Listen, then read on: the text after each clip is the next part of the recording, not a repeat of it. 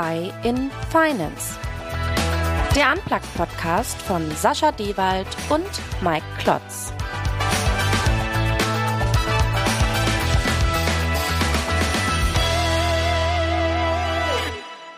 Hallo und herzlich willkommen zur vierten Episode von AI in Finance, dem Unplugged-Podcast von Mike Klotz und mir, Sascha Dewald, zum Thema künstliche Intelligenz im Zahlungsverkehr und im Banking. Und wie in unserer letzten Umfrage auf LinkedIn von euch gewünscht, widmen wir uns heute mal dem Thema AI Act. Und bevor wir das Thema durchleuchten und etwas beleuchten, starten wir mit den News. Mike, let's go. Ja, hallo auch von meiner Seite, lieber Sascha. Da hast du uns ein richtiges Ei ins Nest gelegt mit einer Umfrage. Wir haben gefragt, ihr habt geantwortet und habt euch ausgerechnet das komplexeste aller Themen rausgesucht. Aber wenn ihr ruft, dann folgen wir und ja, wir widmen uns heute dem AI Act. Aber bevor wir uns genau diesem widmen, den aktuellen News und die habe ich mitgebracht. Fangen wir an mit einer Entwicklung in den letzten Wochen und Tagen, nämlich Google. Google Bart heißt jetzt nicht mehr Google Bart, sondern Gemini. Ich habe es richtig ausgesprochen. Stimmt, Sascha? Nein, hast du nicht. Du weißt ja aber mittlerweile selber, wir haben mehrfach drüber geredet, das ist das schöne Gemini und da Gemini. steckt nämlich AI drin. Gemini. Genau wie in Google Mike. Gemini. Und was ist an Google Gemini so interessant? Nämlich die Tatsache, dass sie jetzt aufgeholt haben. Laut den Benchmarks nämlich soll Gemini so gut sein wie ChatGPT in der Version 4. Ich habe das mir mal ein bisschen angeschaut und kann sagen, ja, das ist schon ganz okay. Bin aber immer noch, ich weiß nicht, wie, wie du es siehst, ich bin immer noch bei Perplexity, weil sie irgendwie alle LLMs unter einem Hut versammeln und ja, nutze es irgendwie häufiger. Ja, ist bei mir ähnlich, ehrlicherweise. Ich habe so die letzte Woche mal Revue passieren lassen und ich glaube, ich habe ein oder zwei Anfragen über ChatGPT, so ein bisschen DALI gemacht, weil ich DALI immer noch am schönsten finde als Bildgenerierungssoftware, aber der Rest einfach komplett in Perplexity. Ja, da muss ich widersprechen. Ich bin ja so ein Midjourney-Fan, aber sei es drum. Wer Lust hat, sich Gemini mal anzuschauen, kann das tun. Es gibt gerade eine aktuelle Probe- oder Testversion. Zwei Monate kann man das kostenlos testen. Macht euch ein eigenes Bild. Dann gab es einen interessanten Leak auf Hugging Face. Dort wurde nämlich von einem französischen, Sascha wird mich jetzt gleich korrigieren, Startup namens Mistral ein LLM geleakt. Und das Interessante daran ist, dass dieses LLM, was dort veröffentlicht wurde, sehr, sehr, sehr performant und sehr mächtig sein soll und tatsächlich so gut wie ChatGPT in der Qualität und vor allen Dingen, und jetzt macht es das nämlich so spannend, das ganze Thema soll als Open Source veröffentlicht werden. Damit hätten wir zwei große Open Source Modelle neben dem von Meta. Und du sagst mir jetzt, dass das gar kein kleines Startup ist.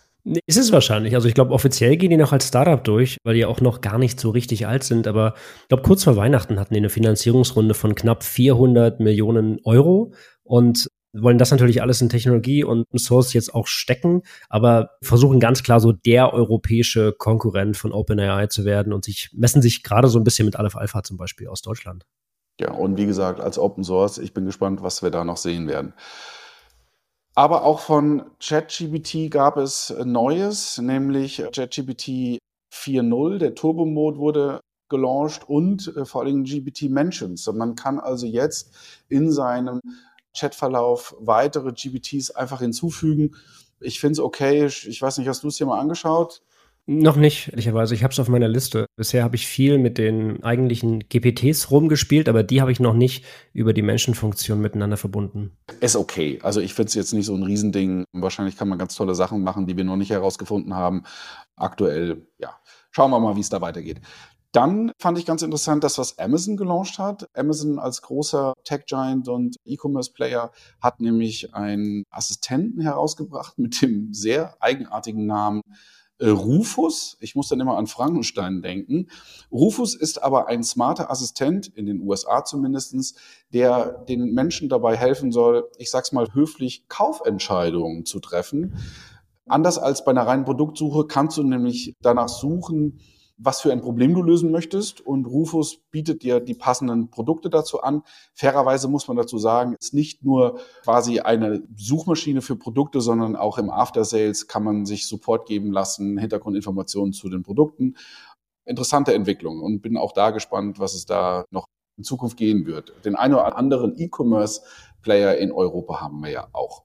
Ja, dann Wir hatten ja letzte Woche, war ja dein persönliches Highlight, die Apple Vision Pro. Ich gucke da ja nach wie vor skeptisch drauf. In dem Zusammenhang muss man aber sagen, dass mein Eindruck ist, dass im Bereich der KI Apple momentan noch so ein bisschen im Hintergrund agiert.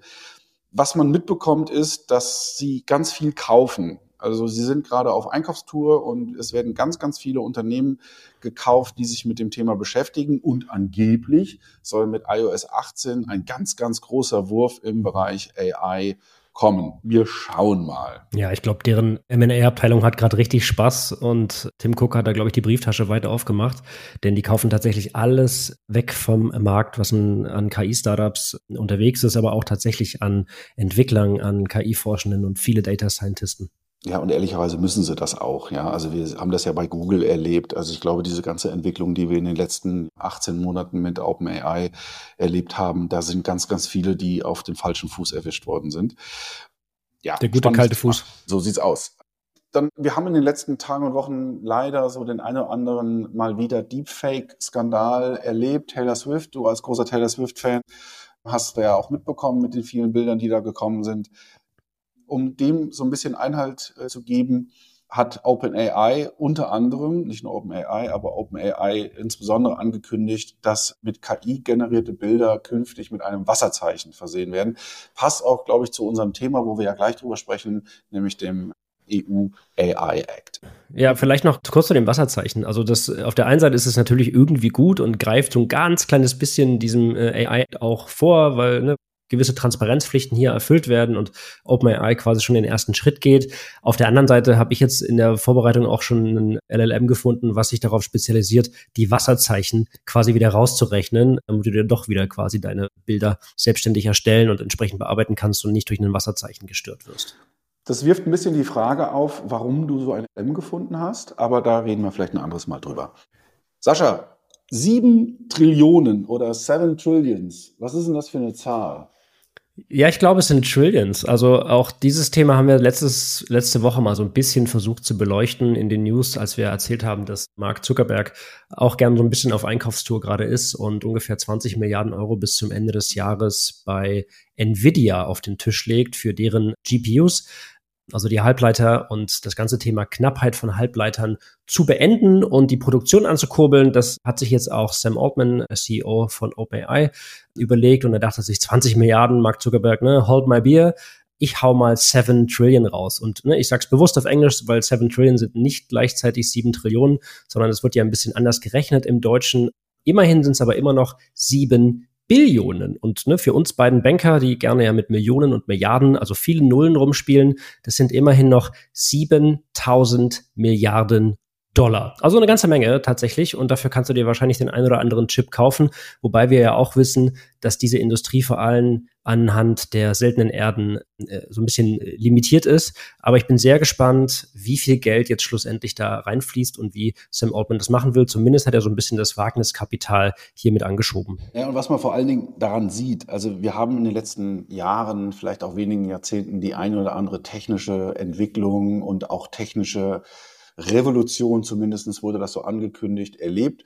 Die Revolution ist vielleicht ausgeblieben. Was wir aber hier sagen können, alleine schon aufgrund der Investitionen, die da momentan fließen, das scheint alles ganz schön serious Business zu sein. Also das ist jetzt nichts, wo man sagt, okay, das ist ein bisschen Spielgeld, was wir jetzt hier mal locker machen, um bei irgendeiner Technologie so Metaverse-mäßig dabei sein zu können, sondern das sind Summen, wo ich sage, das, das ist so absurd hoch ähm, das, das, das kann nur sehr ernst gemeint sein. Dann haben wir noch so zwei, drei kleinere Dinge, die packen wir einfach in die Show Notes rein. Tools, die wir immer mal wieder sehen und die uns über den Weg laufen, wollen wir gar nicht groß drüber sprechen.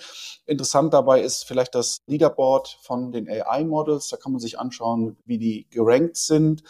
Und damit kommen wir auch schon zu unserem Thema. Denn ja, Sascha hat es eben in der Intro angekündigt, wir wollen über den EU AI Act sprechen. Der EU AI Act steht für abonniert unseren Podcast-Kanal oder aber eben für die Regulatorik der künstlichen Intelligenz in Europa. Und das Ding hat es ja in sich, nicht nur was den Seitenumfang betrifft, sondern auch was die Themen betrifft, die reguliert werden sollen.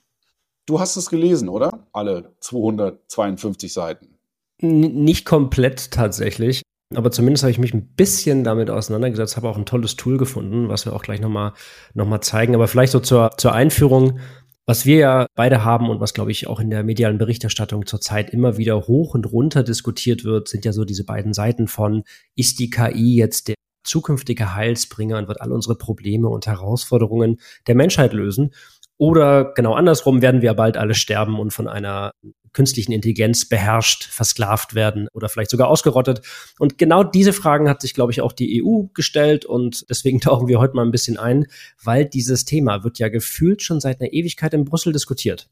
So, letzte Woche gab es dann, und ich glaube, genau am 2. Februar haben sich alle EU-Mitgliedstaaten dann verständigt und haben den sogenannten Act dann einstimmig verabschiedet. Aber bevor wir einsteigen, eine kurze Rückschau, was das eigentlich ist, denn mittlerweile geht uns beiden das so ganz gut von der Zunge. Am Anfang haben wir uns das schon noch verschluckt, ähm, weil dahinter steckt ja, wie du sagst, wirklich eine riesige Hydra. Ne? Ausgesprochen heißt der AI-Akt, und das muss ich ablesen, Verordnung des Europäischen Parlaments und des Rates zur Festlegung harmonisierter Vorschriften für künstliche Intelligenz und zur Änderung bestimmter Rechtsakte der Union. Ne? Also kurz ist das die KI-Verordnung oder eben AI-Act. Und über den sprechen wir heute. Genau. Genau, das Interessante daran ist ja, dass etwas reguliert wird, was ja eigentlich noch gar nicht richtig da ist. Künstliche Intelligenz ist ja quasi noch in den Kinderschuhen und trotzdem gibt es da schon eine Regulierung. Ja, und das ist ganz spannend, weil auch die Anfänge dieser Regulierung, die sind ja auch nicht erst seit 2023 oder 2022, wo wir zum ersten Mal mit ne, GPT in Erf Erf Erfahrung gekommen sind, sondern es fing bereits 2021 an. Aber jetzt muss man sagen, so nach sehr vielen monatelangen Verhandlungen im Europäischen Parlament wurde das Thema jetzt dann endlich entschieden und wird jetzt wahrscheinlich noch ein bisschen dauern, bis das dann in die ja, nationalen Gesetzgebungen übergeht. Das dauert wie üblich dann ein paar Monate, vielleicht auch ein paar Jahre, kommt, glaube ich, auf die, auf die entsprechenden Länder an. Aber wie gesagt, diese Zustimmung sind einfach ewige Debatten und auch Verhandlungen vorausgegangen. Wir hatten ja das deutsche Hin und Her im letzten Podcast mal so ein bisschen kurz berichtet und vor allem auch aufgrund von Bedenken, die unter anderem Deutschland und Frankreich geäußert hatten, war dieser Beschluss auch ganz schön lange auf der Kippe. Letzte Woche haben sich jetzt alle in den Armen gelegen und freundschaftlich auf die Schulter geklopft und Robert Habeck als Bundeswirtschaftsminister hat sich dann dazu hinreißen lassen, auch zu sagen, dass diese KI-Verordnung nun dafür sorgen soll, dass wir in Europa das enorme Potenzial heben und gleichzeitig natürlich auch die Risiken in den Blick nehmen. Das wurde dann auch von allen Ministern und den Ämtern entsprechend auf X und auf LinkedIn richtig breit zelebriert. Aber lass uns doch mal kurz auf die Zeitlinie gucken. Ich glaube, seit 2021 sprechen wir drüber. Und jetzt seit dem 2.2. ist es, wie du gesagt hast, einstimmig entschieden. Im April, Mai muss dann das EU-Parlament noch zustimmen und in die Umsetzung und in nationales Recht gegossen dann bis 2026. Also ist auch nicht mehr ewig, wenn wir ehrlich sind.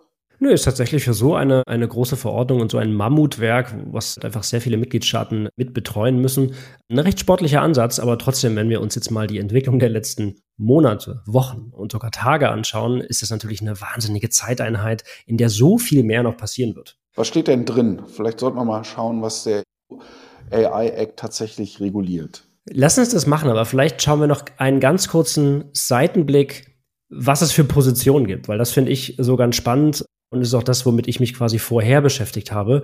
Denn ne, du hast ja immer so die Hardliner in beiden Richtungen. Ne? Und das ist auch, auch aufgrund der medialen Berichterstattung der letzten Monate hat sich das immer noch verschärft. Auf der einen Seite hast du ja immer so ein bisschen die, die klaren Befürworter von so einem AI-Act und die betrachten diesen Schritt natürlich als sehr vorausschauend und als richtig auch zum aktuellen Zeitpunkt, um KI einfach frühzeitig und sehr konsequent in die richtigen Bahnen zu lenken und auch dann kritische und gefährliche Use Cases einfach schnell zu unterbinden, bevor diese sich selbstständig machen und uns dann ausrotten.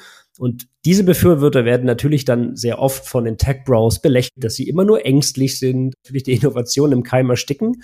Und dann gibt es genau auf der anderen Seite der Klaviatur die Kritiker, ne, die regen sich dann darüber auf, dass Anwendungsmöglichkeiten äh, ne, besprochen werden müssen, bevor überhaupt die riesige Regulierungswelle oder der Regulierungshammer, wie es jetzt immer wieder kolportiert wird, alles kaputt macht, bevor die ersten kleinen Pflänzchen der künstlichen Intelligenz überhaupt beginnen zu wachsen. Also diese sehen eher so ein bisschen die Sorge, dass eine starke Regulierung die Innovation hemmt und wieder einmal den USA und Asien, vor allem natürlich China, eine freie Bahn in so innovativen Technologien bereitet, wo bei uns mal wieder hierzulande nur über die Ängste gesprochen wird. Und Beispiele von diesen Kritikern sind natürlich auch immer die, die uns gegenüber anderen Jurisdiktionen hemmen. Ja, schlussendlich natürlich auch, fairerweise, so das Thema Innovationskraft von Gründern, von Startups, aber auch Wagniskapital dann woanders hinzieht. Ja, wir haben sogar noch eine dritte Partei, die man auch in dem Zusammenhang erwähnen sollte, nämlich das Thema Netzpolitik, die ja auch sagen, schön, dass wir das jetzt reguliert haben, die also die Regulatorik prinzipiell begrüßen, denen aber tatsächlich die Regulatorik nicht weit genug geht. Auch die Stimmen gibt es ja.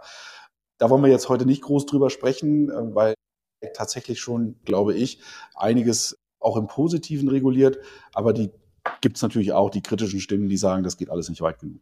So, wo stehen wir jetzt? Vor zwei Wochen, das haben wir ja auch kurz besprochen, dann ist der erste AI-Act in so einer frühzeitigen Fassung von 900 Seiten geleakt. Ja. In der letzten Runde, in der offiziellen Fassung des Gesetzesentwurfs, wurde der jetzt veröffentlicht. Immer noch mit, du hast es gesagt, prall gefüllten 252 Seiten.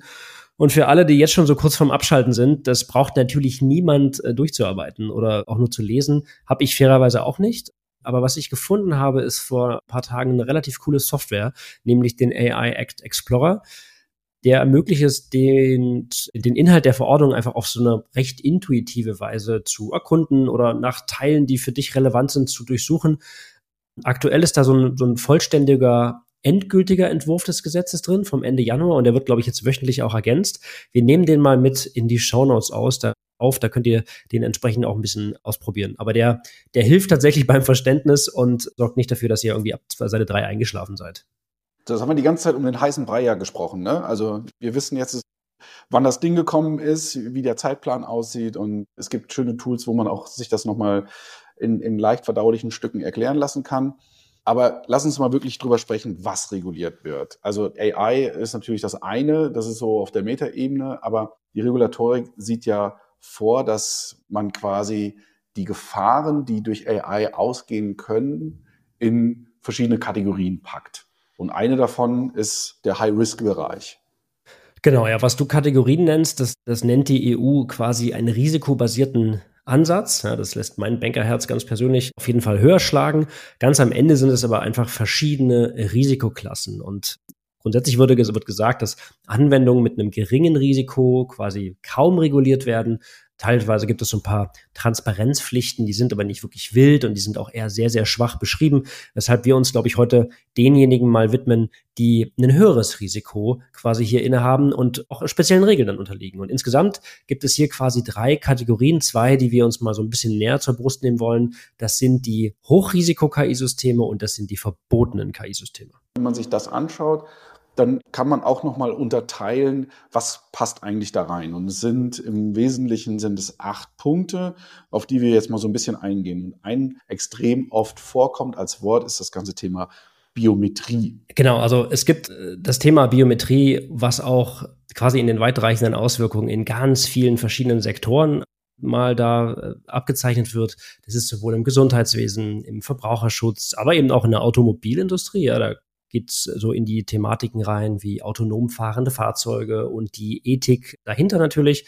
Aber ganz spannend finde ich, wird das Ganze dann im Hinblick auf solche kritischen Themen wie die biometrische Überwachung mit dem Stichwort Gesichtserkennung. Ne? Und das steht auch tatsächlich genauso drin mit diesen Beispielen und sowohl in öffentlichen Bereichen, aber natürlich auch individuell zur Identifizierung oder zur Legitimierung von Kunden und Kundinnen.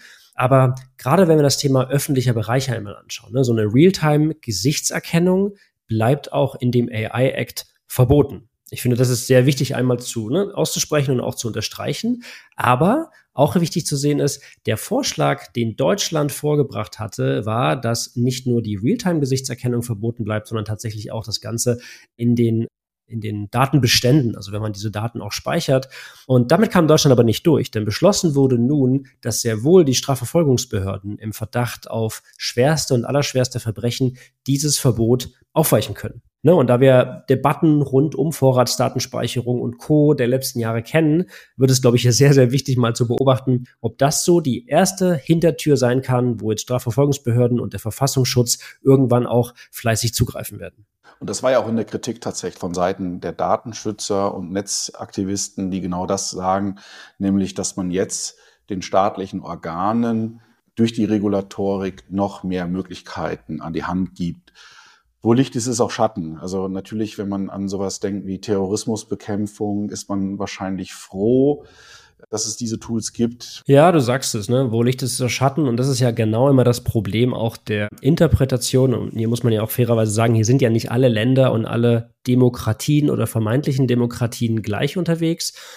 Grundsätzlich denke ich, dass das Thema willkürliche Vorratsdatenspeicherung und Vorratsdatenverwendung, vor allem auch dann die nachträgliche Nutzung von diesem Material, einfach noch viel zu schwach ausgeprägt ist aktuell in dem AI. Da gibt es wirklich noch Lücken und auch schwache Grauzonen, die ich finde, die es jetzt noch auf, auf der Ebene des Trilogs in Brüssel wirklich zu füllen gibt, gilt, bevor das Ganze dann an die eigentlichen Gesetzgebungen geht.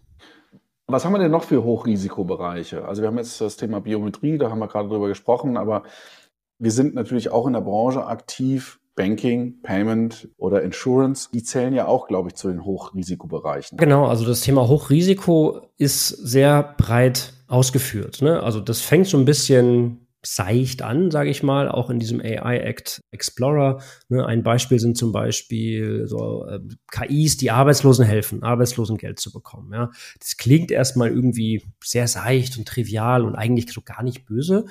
Aber wenn dieses Programm dann angenommen in falsche Hände kommt und dadurch auch falsche Ratschläge gibt, ja, oder bestimmte Gruppen gegenüber anderen benachteiligt, dann könnte das natürlich schwerwiegende Folgen für alle Betroffenen haben. Ebenfalls in dieser Kategorie sind Anwendungen, die bei der Bearbeitung von Asylanträgen eingesetzt werden oder in Konzernen, die Personalabteilungen dabei zu unterstützen, Bewerbungsunterlagen nach guten und auch nach schlechten KandidatInnen zu durchsuchen und natürlich die vermeintlich schlechten oder ungeeigneten sofort rausfiltern, ja. Und hier hast du auch so ein Biometrie-Thema, wo du sagst, ja, schlecht oder ungeeignet, das sind einfach Marker, ja. Und je nach Sprachmodell kann das das Geschlecht sein, es kann die Hautfarbe sein, etc. Und dann wird's natürlich sehr, sehr willkürlich. Ja, und du sprichst es an, bei Banken sind Hochrisikoanwendungen dann zum Beispiel eine Kreditwürdigkeitsprüfung. Ja, das steht ganz klar so als Beispiel drin und ich glaube, Scoring ist auch aufgenommen, also eine Kreditpunktebewertung einer einzelnen Kundin. Und das ist natürlich völlig zu Recht so klassifiziert und bedarf dann einfach auch einer ganz genauen Handhabe und Lösung. Und es gibt noch ein paar mehr Bereiche, nur um sie mal genannt zu haben. Also man kann eigentlich sagen, dass Hochrisikobereiche sind alles, was mit Behörden zu tun hat, alles, was mit Schulen und öffentlichen Einrichtungen zu tun hat. Grenzkontrolle gehört auch, glaube ich, dazu. Du hast es ja eben gerade genannt, das, das Thema äh, Gesichtserkennung, ganz wichtig, wichtiger Bereich. Dann Banken, Finanzinstitute, Versicherungen. Also da, man hat das schon einigermaßen breit gefasst. Vor allen Dingen, man kann also in, in, Nutshell sagen, also immer dann, wenn es in so, einen, in so einen öffentlichen Bereich kommt, gibt es sehr klare und starke Restriktionen. Ja, ganz genau. Ja, und dann gibt es in diesem ganzen Bereich Hochrisiko noch so ein, ja, so ein Untermodul quasi, denn man hat lange intensiv gestritten und jetzt doch aber final verabschiedet, wie die Technik hinter diesen großen Sprachmodellen wie ChatGPT oder Gemini reguliert werden sollen. Denn diese haben ja jetzt schon so viele Anwendungen, über die wir ja auch schon gesprochen haben, dass sie sich einfach nur schwer direkt in so eine Risikoklasse einsortieren lässt. Das heißt, die ChatGPTs, DALIs, Midjourneys dieser Welt werden sogenannte Foundation Models bezeichnet. Also ne, schlicht übersetzt sind es dann Basismodelle und begeht ein Basismodell einen Fehler. Könnte das natürlich erstmal so am falschen Prompt von mir liegen und damit natürlich einfach an der falschen Anwendung. Es kann aber auch falsch aufgebauten oder sogar manipulativen Sprachmodell liegen, was eine ganz klare Absicht verfolgt. Und um genau das nachvollziehen zu können, müssen die Anbieter solcher Modelle ab Inkrafttreten den Anwendern Details zur Herleitung zur Verfügung stellen. Das heißt, im Klartext müssen die großen KI-Entwickler wie OpenAI oder Google den deutschen Konzernen, aber auch dem Mittelstand natürlich, ausreichend technische Details zur Verfügung stellen, um ein gutes Verständnis der Möglichkeiten, aber auch der Grenzen von diesem Basissystem entwickeln zu können. Und da bin ich sehr gespannt, wie sie das machen. Ja, nicht nur gespannt, wie sie es machen, sondern ich glaube, in dem Zusammenhang muss auch erwähnt werden, dass der Act ja auch reguliert, was mit ausländischen Tools letztendlich passiert. Das heißt, ChatGPT ist ja kein europäisches Unternehmen. Auch die fallen natürlich unter die Regulatorik. Das heißt, in dem Moment, wo ein Dienst, egal wo er entwickelt wird, in Europa zur Verfügung gestellt wird, fällt er unter diese Regulierung. Die Frage, die wir uns halt auch stellen, wird Europa mit diesem AI Act so ein bisschen zum Vorbild auch für andere große Länder oder Länderzusammenschlüsse, Oder ist es eher dann die lame duck, über die sich alle lustig machen? Ne? Die Idee in Brüssel ist aktuell noch, dass nun auch alle anderen großen Staaten und vor allem die Unternehmen wie die großen Hyperscaler aufwachen und das Brüssel jetzt gleich tun, um dann auch rechtssicher in der EU anbieten zu können. Aber das bleibt natürlich abzuwarten und ich zweifle daran so ein bisschen, weil wenn einzelne Use Cases als hochriskant eingeschätzt werden, dann werden die ja nicht einfach mehr nutzbar sein in der EU. Das heißt, dann wirklich interessant, wie die großen Tech-Konzerne damit umgehen. Und das ist ja auch dann die sogenannte Transparenzpflicht, die wir ganz am Anfang mal erwähnt haben. Das heißt, der AI-Act sieht zum Beispiel vor, dass Unternehmen ihre Trainingsdaten offenlegen müssen. Bisher konnten ja die großen Tech-Konzerne ihre Marktmacht auch deshalb ausbauen, weil ihre Datensätze einfach immer geheim waren. Und genau diese Geheimhaltung soll jetzt nach dem Willen der EU ein Ende haben. Fraglich natürlich, ob diese Transparenzpflicht dann sich konkret auswirkt. Das wird sich, glaube ich, erst zeigen, wenn der AI Act dann auch in den einzelnen Ländern wirklich in Kraft tritt.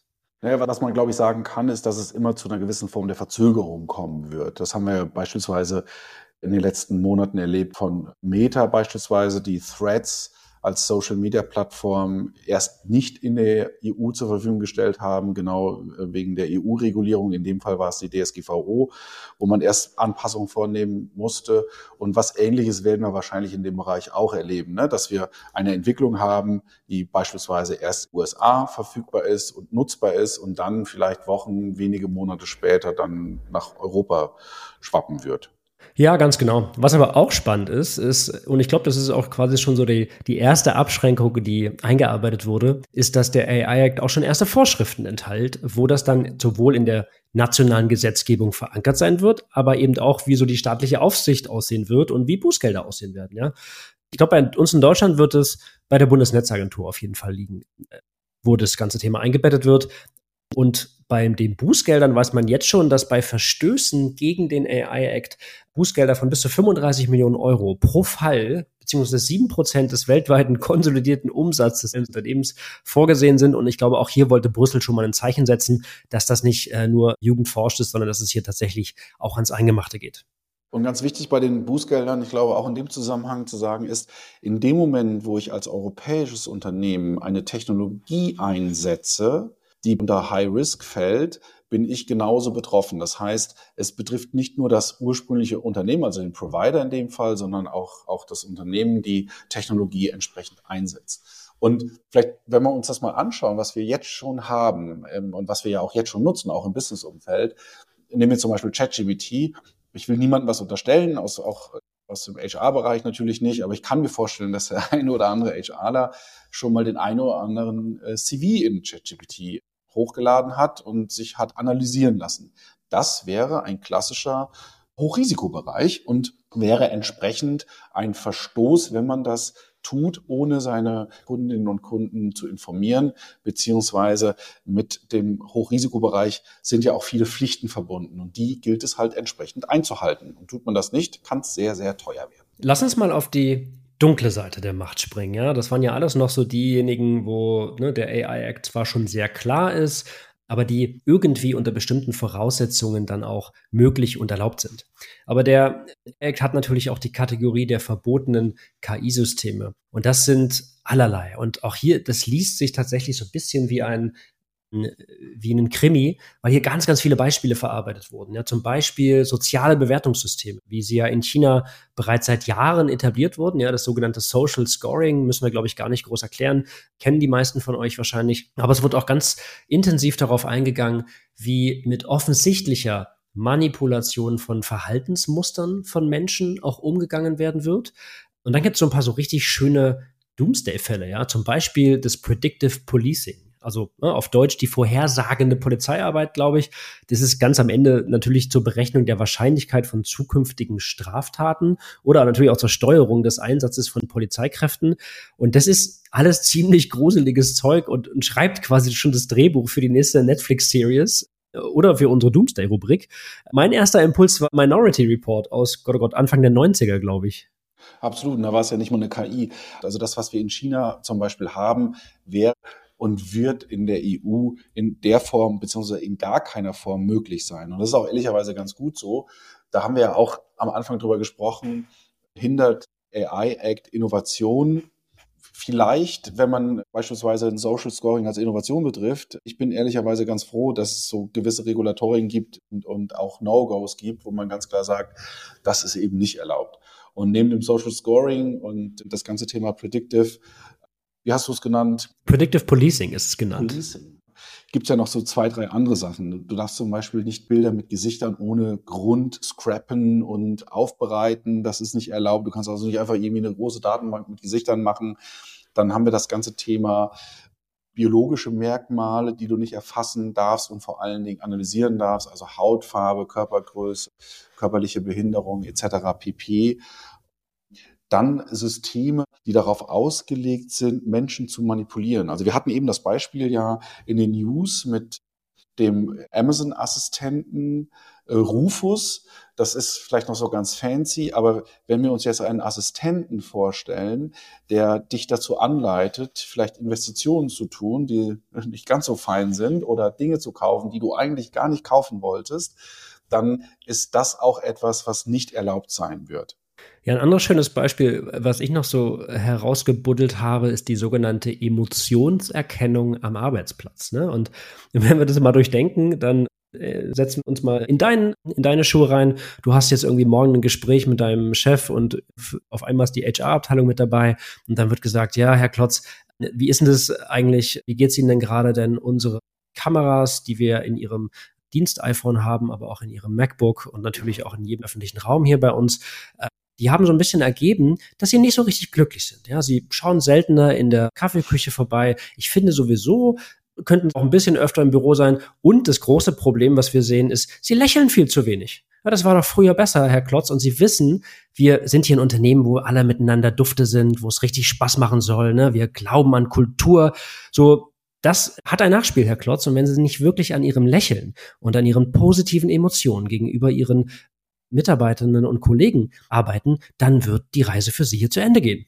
Aber wenn man sich das mal wirklich auf der Zunge zergehen lässt, was du gerade beschreibst, das muss man sich so vorstellen wie in so einem schlechten Krimi aus den 80er, 90ern. Da gab es ja diese Lügendetektoren. Ja, und so ein Ding ziehe ich die ganze Zeit hinter mir her und jedes Mal gibt es einen Ausschlag, wenn ich irgendwie eine Frage gestellt bekomme. Und genau das möchte man eben verhindern. Und es ist auch gut so, dass wir das regulieren und dass es eben nicht möglich sein wird. Und interessanterweise, das sind alles Dinge, das, auch das muss man sich mal überlegen. Das, was wir hier gerade regulieren oder was die EU in dem Moment reguliert, ist in anderen Ländern ja da und wird genutzt. Also beispielsweise das Thema Social Scoring in China ist beim Dating in China ein wichtiger Faktor. Ja. Das heißt, du hast bessere Chancen beim anderen Geschlecht, wenn du einen entsprechenden Social Score hast. Und das ist natürlich irgendwie absurd und auch sehr beängstigend. Ja, all diese Sachen, über die wir jetzt gerade sprechen, aber eben auch dieses ganze Thema Social Scoring beim Dating. Du kriegst einen Flug, ich krieg zum Beispiel keinen Flug ins, ins europäische Ausland aber nicht, ne, Transparenz ist dann nicht mit dabei. Das heißt, es wird mir gar nicht gesagt, warum. Ich kann bestimmte Produkte nicht kaufen. Ich kann vielleicht nicht in die Wohnung ziehen, in die du ziehen kannst. Natürlich nicht transparent, warum es so ist, sondern einfach nur sehr binär die Ablehnung. Und genau das, finde ich, sind entspricht genau den Büchern oder auch Hörbüchern von Marc-Uwe Kling. Ja, vielleicht kennt es der ein oder andere aus den, aus den Känguru-Chroniken, aber hier kann ich echt empfehlen, wer es nicht kennt, Quality Land 1 und 2, mittlerweile ein paar Jahre alt. Aber die beschreiben wirklich eins zu eins diese Dystopie. Wenn man das Ganze natürlich bis zum Ende durchdenkt, dann wird es äh, immer gruseliger, in welche Richtung wir uns da entwickeln. Aber gerade so Emotionserkennung, Social Scoring, äh, Dating-Manipulation sind da ganz vorne mit dabei. Aber du sagst gerade Dystopie und ich bin mir gar nicht sicher, ob das alles so viel Zukunftsmusik ist. Letzte Woche gab es ja bei Spiegel Online die Meldung mit dem Deepfake, in Hongkong, äh, wo es ja Kriminellen gelungen ist, 23 Millionen Euro, also umgerechnet 23 Millionen Euro, mit Hilfe eines Deepfake-Videos zu erbeuten. Und das ist ja nicht eine Zukunftsgeschichte, sondern das, was zumindest angeblich passiert sein soll. Ja, ich habe es mir tatsächlich angeschaut und während ich noch überlegt habe, welches äh, Doomsday of the Week, welche Dystopie wir diese Woche nehmen, habe ich gedacht, okay, mittlerweile schreiben die Dinger sich halt einfach im echten Leben selbst und ich muss nur Spiegel Online lesen. Also ne, danke schon mal fürs Spoilern des Doomsdays, aber dann mache ich es kurz zu Ende. Genau das ist passiert, beziehungsweise wir müssen fairerweise sagen, es ist mutmaßlich passiert, weil die Beweislage natürlich auch gerade durch die Ermittlungen der Strafverfolgungsbehörden so ein bisschen unklar ist und ein bisschen intransparent. Ganz am Ende ist aber genau, was du gesagt hast. 23 Millionen Euro wurden in Hongkong durch den sogenannten CEO-Betrug erbeutet. Allerdings nicht durch das klassische Social Engineering, sondern tatsächlich ausschließlich durch KI. Das heißt, Kriminelle haben KI benutzt, um eine Videokonferenz mit dem Finanzvorstand eines Unternehmens zu fälschen und so eine Überweisung von über 300 Millionen Euro zu verifizieren, die sie vorab per E-Mail an so einen Mitarbeiter bereits versendet haben. Der fand das aber so ein bisschen fishy und dennoch gab es kurz darauf, oder wahrscheinlich genau deswegen, eine spontan einberufene Videokonferenz mit diversen Mitgliedern des Vorstandes sowie anderen Mitarbeitern des Financial Departments. Und in der Videokonferenz saßen diese Mitarbeiter aus der Finanzabteilung, der die E-Mail erhalten hat und jetzt die Transaktion auslösen sollte. Also alle relevanten Big Bosse gegenüber und erklärten ihm sehr klar und deutlich, warum das jetzt nun auch sofort passieren muss. Nur leider saßen halt keine echten Menschen, sondern da saßen lediglich KI-generierte Bilder, Videos und Stimmen aus alten Aufnahmen. Ja, die Polizei hat, glaube ich, jetzt vermutet, zumindest in der ersten Stellungnahme, dass einfach Videos von öffentlichen Auftritten und von unternehmensinternen Aufnahmen da als Vorlage dienten, die dann mit KI-generierten Stimmen ergänzt wurden. Genau, das, das macht es ein bisschen, das macht sich weniger spooky. Tatsächlich wurden wahrscheinlich, die Videos gab es schon und man hat nur andere Stimmen beziehungsweise manipulierte Stimmen drunter gelegt. Am Ende fehlen 23 Millionen Euro und ja, glaube ich, ein Thema, was wir uns auch mal in Zukunft widmen werden. Wir geben mal eine kleine Anleitung, wie man den besten Fraud macht. Ja, das, also was es da für Möglichkeiten gibt. Wir sind am Ende unserer Folge angekommen. Wir bedanken uns ganz herzlich fürs Zuhören. Wir hoffen, wir konnten ein bisschen Einblick geben in den EU AI Act und ja, wir schauen auf die nächste Folge und wenn ich die Umfrage richtig im Kopf habe, dann ist tatsächlich Fraud als, als zweites Thema gestimmt worden. Ja, genau. Also ich glaube, so ein bisschen das Thema unterschiedliche oder die neue Welt der Betrugsmaschen, wo auch KI-Technologie eingesetzt wird, zum Beispiel um, keine Ahnung, Identitäten zu stehlen und dann damit betrügerische Transaktionen durchzuführen. Das ist ein sehr weites Feld. Gibt es eine ganze Menge neue Tools im Darknet und da würden wir demnächst mal reintauchen und mal so ein bisschen das Handwerkszeug der Betrüger zumindest versuchen zu entlarven und so ein bisschen auch dafür zu sorgen, dass alle wissen, was gerade so die typischen Phishing, Wishing und Fraud-Mechanismen da draußen sind. Genau, wir machen mal so ein bisschen Autotune über unseren Podcast, ja, und tauschen mal unsere Stimmen und machen lustige Sachen. Es wird bestimmt unterhaltsam. Wir sagen an der Stelle nochmal vielen lieben Dank und ja, bis zum nächsten Mal. Danke, bis bald.